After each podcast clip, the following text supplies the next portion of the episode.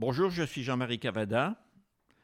Je suis journaliste, puis j'ai été patron de presse, puis pendant 15 ans député au Parlement européen, m'occupant principalement de tout ce qui était le domaine des libertés civiles, tout ce qui était celui des industries culturelles, et enfin tout ce qui est celui de la régulation des GAFA. Vous allez pouvoir suivre une série de podcasts, empreintes pour le nouvel économiste, et, parallèlement, pour le site de l'Institut des droits fondamentaux appliqués au numérique qui s'appelle idfrights.org.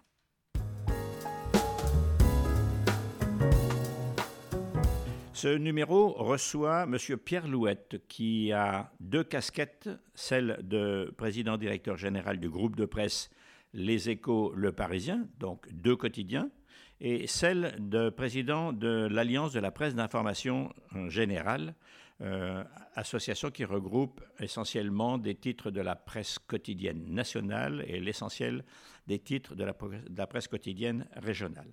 La première question vu le praticien que vous êtes de cette affaire, et qui avait publié d'ailleurs un livre euh, que je vous demanderai de rappeler tout à l'heure en fin de, parcours, euh, c'est aujourd'hui, avec le recul, euh, depuis quand cette prédation, c'est-à-dire cette non-soumission aux lois, mais surtout ce non-paiement de gens qui prennent chez des fournisseurs des contenus pour valoriser leur activité, gagner de l'argent, bref, depuis quand cette prédation dure, d'après vous?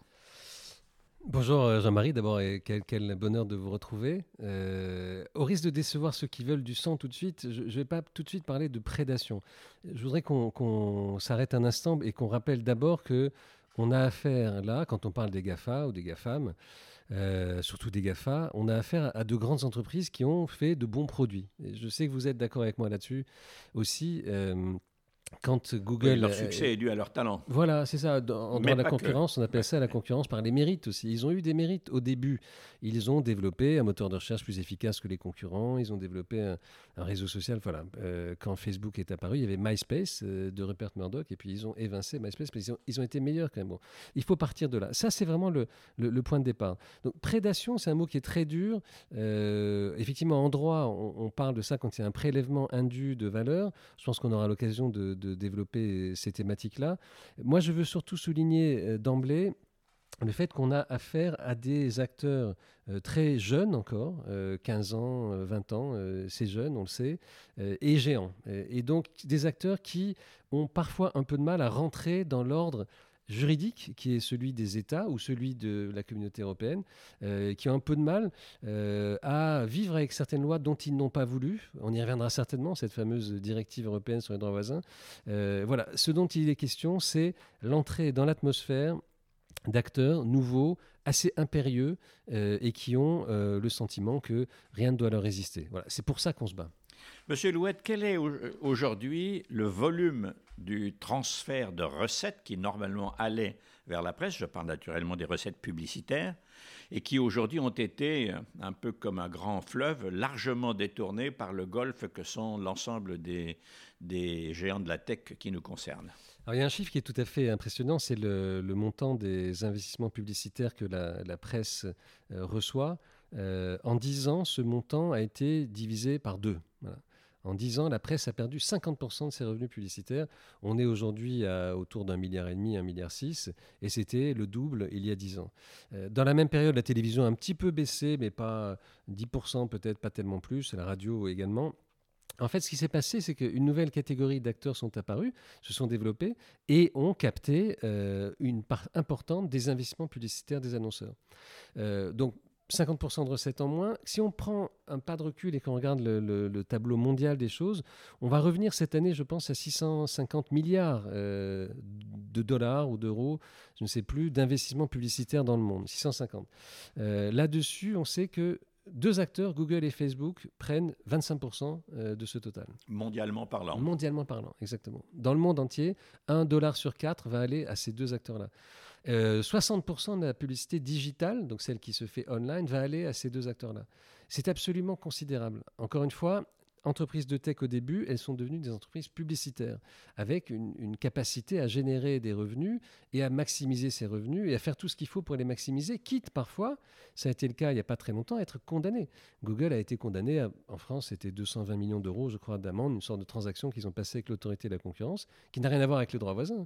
Autre cas, autre amende. Non, c'était pour fraude à la concurrence et non pas pour non-respect des droits voisins. Exactement. C'était ce qu'on appelle de l'auto-préconisation. Ils auraient, semble-t-il, et ils ont reconnu euh, apparemment, euh, ils avaient favorisé leur propre système pour bénéficier de revenus publicitaires supplémentaires. Donc des revenus énormes et euh, une, partie euh, considérable qui va vers eux. C'est un petit peu aussi parfois la conséquence de, toute cette chaîne euh, d'outils programmatiques, de logiciels qui ont été mis en œuvre et qui relient l'annonceur à travers les, centrales d'achat, ce qu'on appelle les, agences médias, et, Google.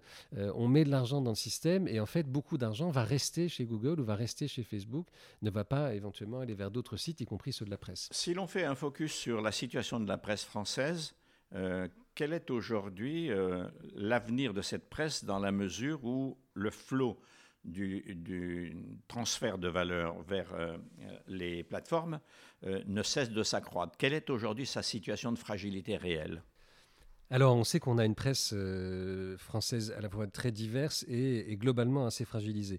Vous avez déjà eu l'occasion de recevoir le président de, l'association des, magazines, chez lesquels il y a toutes sortes de magazines, des magazines disons d'information politique générale, puis des magazines complètement euh, non, non IPG, euh, donc une grande diversité chez eux, avec des destins différents. On voit récemment euh, que se développe la capacité qu'ont certains à, à, faire des magazines sans journalistes, en fait, en sous-traitant entièrement à des entreprises la production de leur contenu. Alors, dans ces entreprises de sous-traitance, il y a des journalistes, mais, le magazine est éditeur sans, journaliste. Euh, donc, tout ça est une tendance qui montre la forte pression économique qui, qui, pèse sur ces journaux.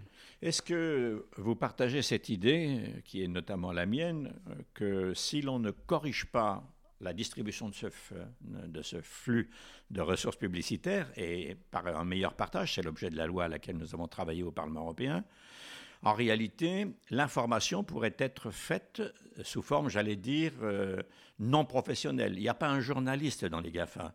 Et par conséquent, ça me semble un très grand danger pour d'abord la qualité, la réalité de l'information, et puis aussi, je dirais, pour la base du jugement citoyen des électeurs, euh, des femmes et des hommes du monde entier qui en ont besoin.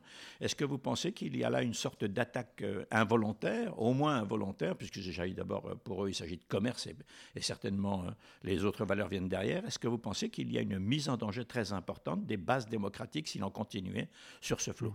Alors plusieurs choses. d'abord, on a une vraie connaissance euh, des dangers euh, de pays ou de territoires dans lesquels la presse, notamment la presse locale, a, vu sa place euh, se, réduire fortement. tout à l'heure, vous mentionniez l'alliance dont je suis le président aujourd'hui. elle regroupe la presse nationale, la presse régionale, mais aussi une très importante famille à mes yeux qui est la presse hebdomadaire régionale. Cette presse hebdomadaire régionale, avec des titres, 200 titres un peu partout dans le pays, elle fait la presse dans les territoires. quelques milliers de lecteurs, quelques dizaines de milliers, c'est selon mais vraiment ancrés dans, leur vie territoriale. Aux États-Unis, une étude a été menée qui montre que là où la presse euh, la plus locale a disparu, eh bien, la propension des citoyens à voter a beaucoup baissé. C'est-à-dire que dès lors qu'ils n'ont plus d'accès à une information, voilà, exactement, plus de lien. En fait, il n'y a plus de lien et non plus de lien avec la, vie démocratique ou beaucoup moins. En tout cas, ils vont beaucoup moins voter. Ce qui est quand même très embêtant. On l'a constaté un tout petit peu dans notre pays récemment, le, désintérêt apparent pour certaines élections, en tout cas, peut-être pas toutes, mais euh, est très, très embêtant. Euh, souvenons-nous d'un Périclès qui, disait, c'est un petit peu fort, euh, mais c'était il, y a 3000 ans à peu près, ou un peu autour de ça, qu'un citoyen qui fait pas de politique n'est pas juste un mauvais citoyen, c'est un citoyen inutile à ses yeux. C'était, c'était la Grèce antique, mais euh, oui, on a ce droit et certains pays et certains citoyens aimeraient beaucoup euh, l'avoir et, on ne l'exerce pas. Alors en tout cas, quand il y a moins de presse, c'est vrai qu'il y aura moins de socialisation et moins de propension à aller voter. Donc ça, c'est le premier, le, premier point sur, sur l'enjeu démocratique euh, que je voulais mentionner. Deuxième chose, pour répondre exactement à votre question, je ne crois pas euh, qu'il soit de l'intérêt des GAFA, et d'ailleurs je crois qu'ils l'ont compris, que cette presse disparaisse. Il faut qu'il y ait, euh, par bien des façons, euh, dans tous les pays, des journalistes indépendant, rémunéré correctement, et qui puisse produire euh, cette façon de scruter le monde, de, le donner à voir, de le commenter, de le présenter, euh, parce que ça fait quand même pas mal de contenu. Et ces contenus-là, ce sont des contenus de qualité qui donnent aussi du crédit à tout ce qui circule dans euh, les réseaux, à tout ce qui est partagé ou tout ce qui fait l'objet de recherche sur Google. Donc leur intérêt même n'est pas que disparaissent tous ces contenus-là. Et c'est comme ça peut-être que la boucle finit par se boucler. on les voit d'ailleurs proposer des systèmes d'aide. Facebook a indiqué qu'il était prêt investir un milliard d'euros, je crois, dans, la presse en quelques années tout ça est très bien. Moi, j'en reviens à une chose, je préférerais déjà qu'ils fassent vivre les lois qui sont adoptées et que donc ils il rentrent dans ces systèmes juridiques. Il ne s'agit pas d'apporter de l'aide, il s'agit d'apporter une rémunération quand cette rémunération a été votée par le, souverain européen et transposée en droit national.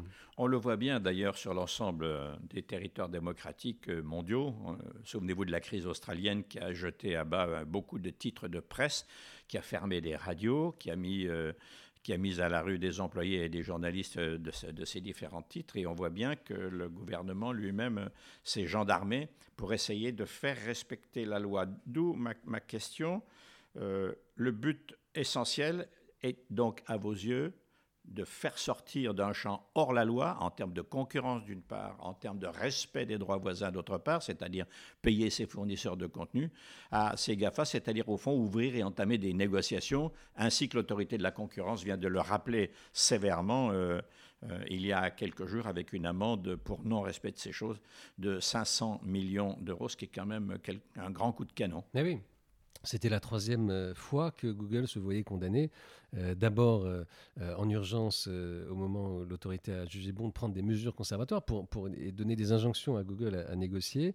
l'autorité saisie par l'Alliance, par la presse magazine et par l'AFP. ensuite, la Cour d'appel de Paris a validé ce que l'autorité avait dit. Et puis là, l'autorité revient et dit Vous n'avez pas respecté mes injonctions et donc 500 millions d'amendes. Ces amendes-là, elles vont dans, les caisses de l'État. Tant mieux pour l'État, tant mieux pour tous les contribuables que nous sommes. mais elles ne vont pas, dans, la caisse de la presse, non Pas tout à fait, pas tout à fait. Non, ce qui, ce qui est important aussi de, rappeler, c'est que quand l'Alliance pour la presse a, noué avec Google un accord cadre, qui a fait l'objet ici ou là de, certaines critiques, plus certains s'interrogeant sur le sens de cet accord, le sens de cet accord, il est tout à fait évident, et encore plus évident aujourd'hui, c'est que c'était la première fois déjà que Google reconnaissait les droits voisins. Cet accord, voyez écrit noir sur blanc, ce qui peut paraître incroyable hein, d'ailleurs, mais Google disait je reconnais les droits voisins et je rémunérerai les droits voisins.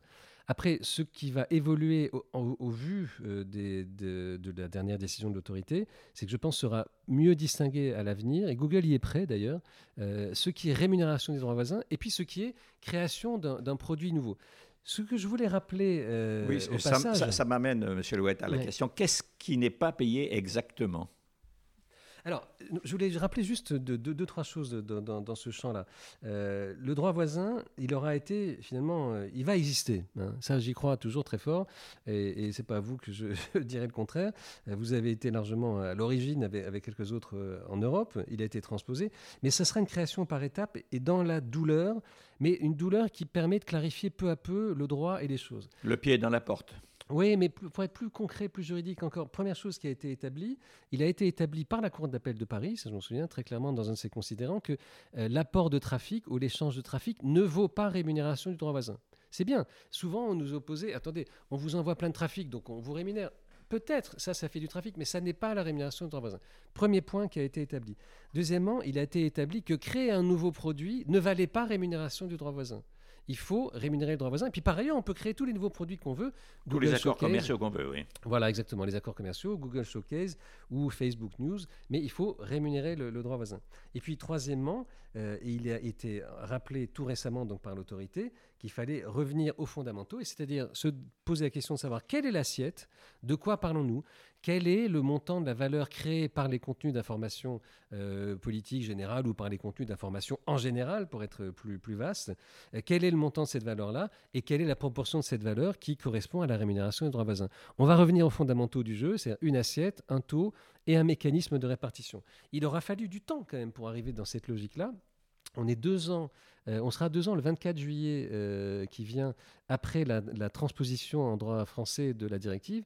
Deux ans de discussion, de débat, deux ans de petites avancées, de début de reconnaissance, mais toujours pas de rémunération pour les, pour les éditeurs, et pas même pour ceux qui ont cru bon de, de leur côté, de façon dans des aventures un peu solitaires, auxquelles moi je préfère les aventures solidaires, celles qui réunissent l'ensemble de la presse, euh, ont jugé bon de, signer des accords. Je ne pense pas qu'ils soient payés pour les droits voisins. Peut-être ont-ils pu entre-temps mettre en œuvre, on le voit dans le cas du Monde par exemple, des systèmes comme Subscribe ou Google qui sont tout à fait respectables et légitimes. C'est Google subventionne les abonnements. Pourquoi pas? Ils veulent le faire. Mais ça n'est pas une réponse au droit. C'est pas une rémunération du droit voisin. C'est quelque chose d'autre. Et Google et Facebook et Microsoft aussi apportent bien, ont bien des rapports avec la presse. Et, d'ailleurs, moi-même, au titre du groupe, cette fois, les écoles parisiens, en quittant l'Alliance un instant, il y a bien des, des, choses que je fais avec Google. Euh, Google est un grand partenaire très respectable dans Vivatech. Voilà, on a des partenariats, on vit ensemble. Hein. Et puis il y a des moments où on n'est pas d'accord, et c'était le cas notamment dans cette affaire de droit voisin, dont j'espère qu'on sortira par contre tous réunis. On est donc fondé à penser maintenant qu'une page importante vient d'être tournée. Il ne reste plus qu'à vérifier son application, qui est celle, je dirais, euh, d'un commerce qui était, du point de vue juridique du droit voisin d'une part, et sans doute, on va en reparler dans un instant, de la concurrence, qui était hors la loi. On va quitter ce secteur pour rentrer dans, en Europe euh, comme en France. En France d'abord, puisque l'autorité de la concurrence vient de rappeler sévèrement tout, la fin de la récréation. Et puis en Europe ensuite, puisque le DSA-DMA, c'est-à-dire Digital Market Act et, Digital Services Act, euh, vont être en débat au Parlement et entreront sans doute en vigueur quand ils seront votés.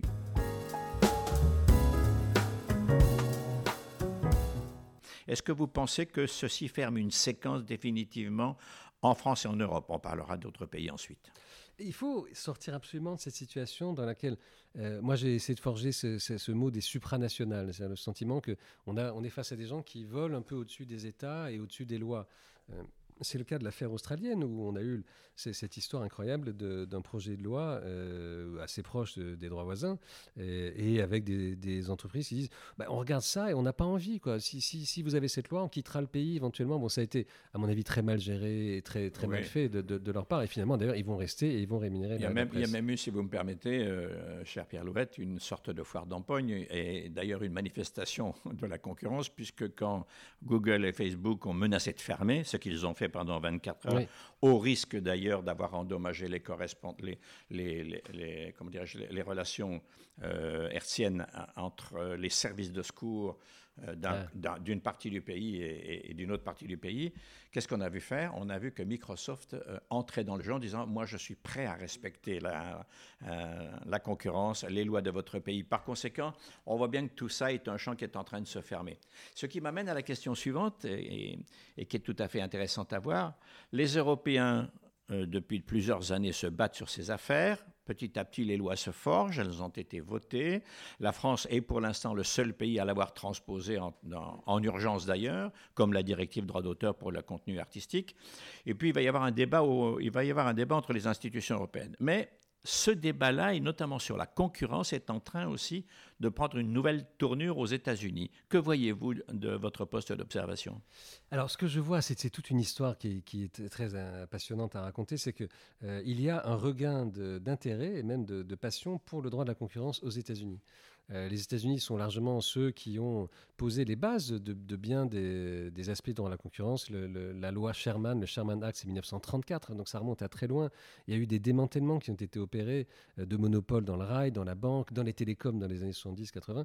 Voilà, donc les États-Unis ont été très loin. Et puis, à un moment, avec euh, Reagan, Ronald Reagan, est, est arrivé une forme de manque d'intérêt, de désintérêt pour ce droit-là au nom de l'intérêt du consommateur, en disant il faut regarder surtout l'intérêt du consommateur, tous les aspects de concentration, de, de, position dominante, c'est pas très grave au fond si le consommateur peut y trouver son intérêt. ça a été un rétrécissement du champ et ça a été euh, un appauvrissement. Au même moment, en Europe, en fait, euh, en Allemagne notamment, en Angleterre, et puis en France plus, récemment, mais avec beaucoup de vigueur, euh, véritablement sous l'impulsion de, Bruno Lasserre et d'Isabelle de Silva aujourd'hui, le droit de la concurrence est devenu très puissant. Et puis en Europe, avec Madame Vestager, évidemment, comment ne pas la mentionner, ou Thierry Breton également, à sa façon, euh, qui sont des, ardents partisans de ce droit-là. Donc on est devenu donc très fort en droit de la concurrence en Europe au moment où les États-Unis s'en occupaient moins. Et puis alors maintenant, c'est des deux côtés de l'Atlantique.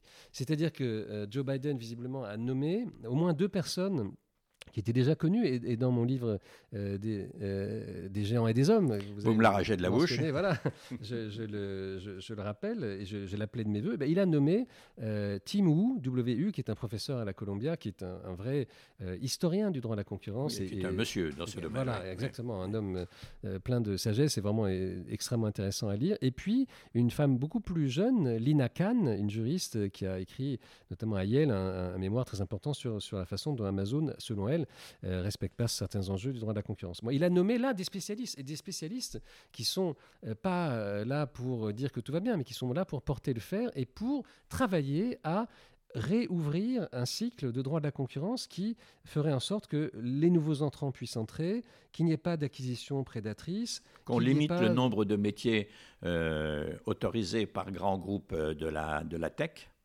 oui, qu'on limite l'intégration verticale. Au fond, ce qu'on a vu, euh, par exemple, c'est une anecdote que j'aime à, raconter, c'est quand euh, Facebook a acheté WhatsApp, c'est euh, une acquisition à 17 milliards de dollars, je crois, de mémoire, et qui a fait l'objet d'un examen pendant trois semaines. trois semaines. Parce que ceux qui l'ont examiné ont dit, ah bon, ben en fait, de toute façon, WhatsApp n'a pas de chiffre d'affaires, donc il n'y a pas de problème de concentration, puisqu'ils achètent certes très cher, mais quelque chose qui n'a pas de chiffre d'affaires, donc il n'y a pas de problème vraiment une vue de l'esprit, c'est une vue très sommaire. Et oui, il presque un léger mensonge dans la mesure où quand même ils achetaient aussi un réseau. Bah, ils achetaient, oui, ils achetaient surtout des datas, ils achetaient surtout des, millions et des millions de profils. C'est pour ça que ça valait 17 milliards, parce que euh, sinon, le réseau, non, il appartient aux opérateurs télécoms. C'est un, un, autre problème d'ailleurs, c'est que tous ces acteurs font du free riding en fait dans les réseaux. Ils naviguent librement dans quelque chose qui a été l'objet d'investissements très lourds consentis par les opérateurs. Bon. En tout cas, un examen de trois semaines. Au même moment, moi je me souviens, j'étais chez Orange et je portais euh, devant Madame Vestager, euh, dans un examen qui a duré neuf mois, l'acquisition d'une affaire de télécom en Espagne à 3 milliards. 9 mois pour 3 milliards d'un côté, euh, trois semaines pour 16 17 de l'autre. Voilà. Ça, vous raconte tout. Ça vous dit à quel point on était en retard d'une guerre. Ça arrive parfois. Et maintenant, c'est fini. Ça. C'est-à-dire qu'on est vraiment passé, et aussi bien en Europe qu'en France, Isabelle de Silva est un incroyable euh, apôtre de ce nouveau droit de la concurrence, un droit 2.0 ou 3.0, même un droit rénové, et qui intègre euh, la prise en compte justement de la consolidation de, des profils, des parts de marché, des comportements qui sont démontrés avec des études techniques très approfondies, parce que c'est un peu différent. C'est plus compliqué que juste de l'addition de chiffre d'affaires. C'est un ensemble de pratiques qui peut conduire à une domination. Et on le voit dans notre affaire de droit voisin, où rappelons-nous quand même qu'au départ, si nous avons dû aller devant le juge de la concurrence, c'est qu'il nous a été proposé, il faut s'en souvenir parce que c'est quand même saisissant, de dire si vous voulez que vos contenus restent euh, dans les résultats de recherche, eh bien renoncez à vos droits voisins. C'était ça la clause initiale. Franchement, c'est pas malin. Et ça, je le dis de façon très légère et pardon, peut-être un peu sommaire, mais je l'ai dit aussi à Google et à ses représentants. C'est pas malin d'avoir démarré comme ça. C'était une posture très défensive, très fermée et très illégale, visiblement. Il fallait pas faire ça. On peut pas dire renoncer à vos droits. Euh, ça n'existe pas. Il y a une loi, on l'aime, on l'aime pas, mais on vit avec elle. Et moi, tout ce que j'appelle de mes voeux, encore une fois, c'est que cette loi devienne réalité deux ans après sa euh, transposition dans le droit français. Si l'on sort, pour terminer, des intérêts particuliers, bien que tout à fait euh, essentiels de la presse, ne serait-ce que pour nous, les lecteurs, et qu'on regarde un peu ce qui est en train de passer, se passer depuis plusieurs années. L'Europe a construit euh, un système de contrôle des données, l'Europe a construit le règlement général de la protection de ces données, l'Europe est en train de construire, euh, euh, a construit le, droit d'auteur et le droit voisin pour tout ce qui est création artistique et journalistique. Quelles pourraient être les prochaines étapes nécessaires à une bonne régulation de ces systèmes, selon vous? J'ai l'impression que dans les, dans les projets DSA, DMA, il y a déjà euh, en germe, euh, peut-être à pousser encore un peu plus loin, ce sera aussi l'objet de l'examen au Parlement et, du, trilogue avec le, Conseil et la Commission, mais il y a en germe euh, les, éléments d'un nouveau statut des plateformes. D'abord, il est reconnu que certaines plateformes, de par leur importance, sont dans une catégorie à part. On n'a pas dit, mais on peut, on peut le rappeler, quand un acteur comme Google en France a 93% de parts de marché de la recherche, du search, comme on dit en bon français, c'est très particulier. Euh, il n'y a plus de monopoles publics qui ont cette part de marché quasiment. Enfin, la SNCF, Et on a cassé des monopoles pour moins que ça. voilà, alors euh, bon, il faut démontrer aussi qu'il y a un impact sur, le, sur l'intérêt du consommateur. Et quand le consommateur n'a plus le choix, alors c'est facile de dire la concurrence est à un clic, mais quand on ne sait même pas quel est le clic d'à côté, il n'y a pas de concurrence. On ignore qui sait quelles sont les alternatives à Google? Quand Google est devenu un mot comme googler, tout est dit. Hein. On, est, devenu de l'ordre du générique et du général. Euh, Facebook, dans son domaine, je crois plus de 3 milliards maintenant d'utilisateurs. Bravo, fantastique pour ce qui était au départ euh, un, un annuaire pour rencontrer des filles sur des campus, bon, sur un campus de Harvard. 3 euh, milliards d'utilisateurs. C'est l'agora du monde. Est-ce que l'agora du monde mérite pas d'être un peu régulée? On, a, on, va reparler des Grecs là à nouveau, mais est-ce qu'il ne fait pas euh, une organisation de la cité quand on a ce, poids-là? Alors je crois qu'eux-mêmes s'en rendent compte. Facebook a créé sa propre Cour suprême. Moi je l'ai dit dans une tribune euh, que j'avais donnée au Monde il y a quelque temps. C'est pas forcément bien non plus. Il y a les lois, il y a des juges. On ne peut pas être juge à partir. Mais voilà, il y a des juges qui sont faits pour ça. Rentrez dans le champ euh, de la loi, mettez-vous dans les écosystèmes, et pour ça peut-être le DSA, le DMA vont apporter donc un statut des plateformes un statut des gatekeepers, ceux qui sont euh, les gardiens à la porte, en fait, au portail un statut euh, pour leur responsabilité, une exigence renforcée de, de, nettoyer, de veiller à, ce qu'ils ne transportent pas des, des, euh, contenus, des contenus délictueux ou qui peuvent avoir un impact sur la démocratie. Ça pourrait être d'ailleurs ça la nouvelle étape, parce que quand on regarde le paysage que vous venez de décrire, et celui qu'on connaît ne, serait-ce que pour ce qui me concerne législativement parlant, on voit bien qu'il y a encore un trou béant pour normaliser. La concurrence s'est en voie et probablement il se passera quelque chose de sérieux. Euh, les rapports commerciaux et le respect du droit voisin, c'est-à-dire entre le fournisseur et celui qui le prend pour s'enrichir, eh bien ça, c'est en voie aussi, bon gré malgré de régulation, restera à régler la, qualité de l'information sur les réseaux. Et on voit bien que Facebook d'une part, euh, Google et même Twitter, Jack Dorsey semble y songer, veulent instaurer eux-mêmes leur propre, comment dirais régulation de qualité de contenu, ce qui n'est pas possible, comme on le disait tout à l'heure, ni juge ni contenu. Ni juge ni, parti. Voilà, je pense qu'il y, a deux, y a deux choses. Il y a une chose dont on n'a pas encore eu le temps de parler, mais je voudrais en dire un mot, et, mais qui est lié. Il y a la qualité, et puis il y a euh, la nature euh, des contenus qui vous sont proposés. Je commence par ça, en fait. Parce que sur la qualité, on va pouvoir en reparler et il y a bien des choses à, mettre en, évidence là-dessus.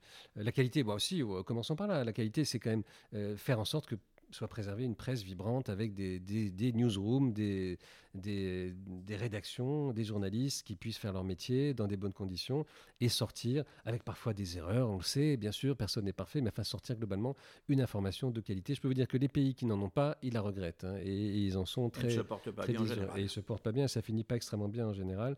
Euh, les empires périssent euh, le plus souvent, et presque toujours d'ailleurs, à, la fin de, cycles de, décomposition. Donc il faut, il faut cette. Euh, il faut cette qualité-là. Chose dont je voulais parler et dont on n'a pas eu l'occasion d'échanger, euh, ce sont les algorithmes. Et, ça, ça montre aussi un autre aspect de la réflexion souvent en cours sur les, sur les plateformes, c'est que les plateformes, euh, elles nous conduisent à élever notre niveau de jeu. Tout le monde doit élever son niveau de jeu. La presse française doit élever son niveau de jeu. C'est facile à dire, mais, déjà, elle doit élever son niveau de jeu en étant un peu plus solidaire, en étant moins critique, caustique, euh, moins fragmenté. Bon, c'est ce que l'Alliance a voulu faire. Elle a rassemblé quatre syndicats de presse ensemble. Au lieu d'avoir quatre, il y en a un seul représenté par une alliance. Et puis, elle, la presse magazine, et puis la presse spécialisée. Mais Bon, voilà, soyons un peu plus Tout ça est appelé quand même pour négocier fondamentalement à se réunir, j'imagine. Ben, c'est appelé à se réunir. On, on va, en tout cas, travailler ensemble. On, va essayer de reconstituer cette alliance. Il y a eu des coups de canif dans l'alliance, c'est évident. Euh, moi, je suis de ceux qui plaident toujours, et, parfois c'est très pénible. Je veux dire, des, hein, jadis, on disait dans la, la, politique française dans les années 70 L'union est un combat, ça rappellera à certains des souvenirs. L'union est un combat dans la presse. Pour se mettre d'accord et pour éviter que ça parte dans tous les sens, c'est absolument épouvantable. J'espère pouvoir y contribuer un petit peu et, refaire cette, alliance de, façon beaucoup plus large dans le futur. Donc élever son niveau de jeu, c'est ça. Élever son niveau de jeu, c'est ce qui se passe dans le droit de la concurrence. On en a beaucoup parlé, c'est d'aller plus loin.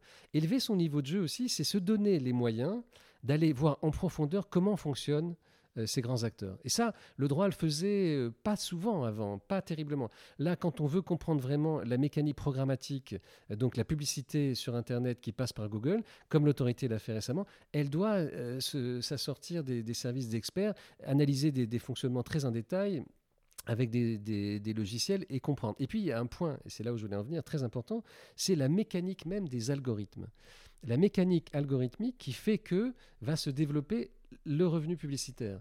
En fait, c'est ce qu'on connaît beaucoup dans Facebook, par exemple, avec des contenus qui vous sont proposés en fonction de ce que vous avez déjà regardé. Et c'est euh, un peu plus de la même chose, mais souvent un peu pire de la même chose. Ça a souvent été démontré. Si vous avez regardé euh, des choses, et c'était le cas notamment d'une chercheuse, je crois, en sciences politiques, qui avait regardé les, extrémistes euh, en Amérique du Nord, au bout d'un moment, elle ne pouvait plus fréquenter, au fond, ce réseau social parce qu'il lui proposait toujours plus de choses plus extrémistes, plus méchantes, plus violentes, parce que l'algorithme est construit comme ça. Parce que l'algorithme a en son cœur une mécanique qui veut créer de l'engagement engagement en anglais, engagement pourquoi pas en français, qui est euh, vous faire venir et revenir, vous faire rester plus longtemps. Parce que si vous restez plus longtemps, vous voyez plus de contenu, il y aura plus de revenus publicitaires. Et comme toute cette mécanique veut créer des revenus publicitaires, elle ne veut pas spécialement créer du bien ou de la démocratie, elle veut créer des revenus publicitaires avec un grand succès, on l'a vu tout à l'heure. Il faut aller au cœur de ces algorithmes et se dire que du point de vue de la formation des opinions démocratiques, ça n'est pas bon. Qu'on vous propose toujours ce que vous avez vu, mais éventuellement plus dur, qu'on vous euh, enferme au fond dans des, sillons comme ça séparés, et que ce ne soit plus un lieu de partage d'opinions, mais un lieu d'enfermement dans les opinions, je trouve que c'est la chose la plus dangereuse pour la démocratie. Et ça, ça peut aussi faire l'objet de travaux, pourquoi pas euh, juridiques, euh, pour essayer d'éviter ces enfermements.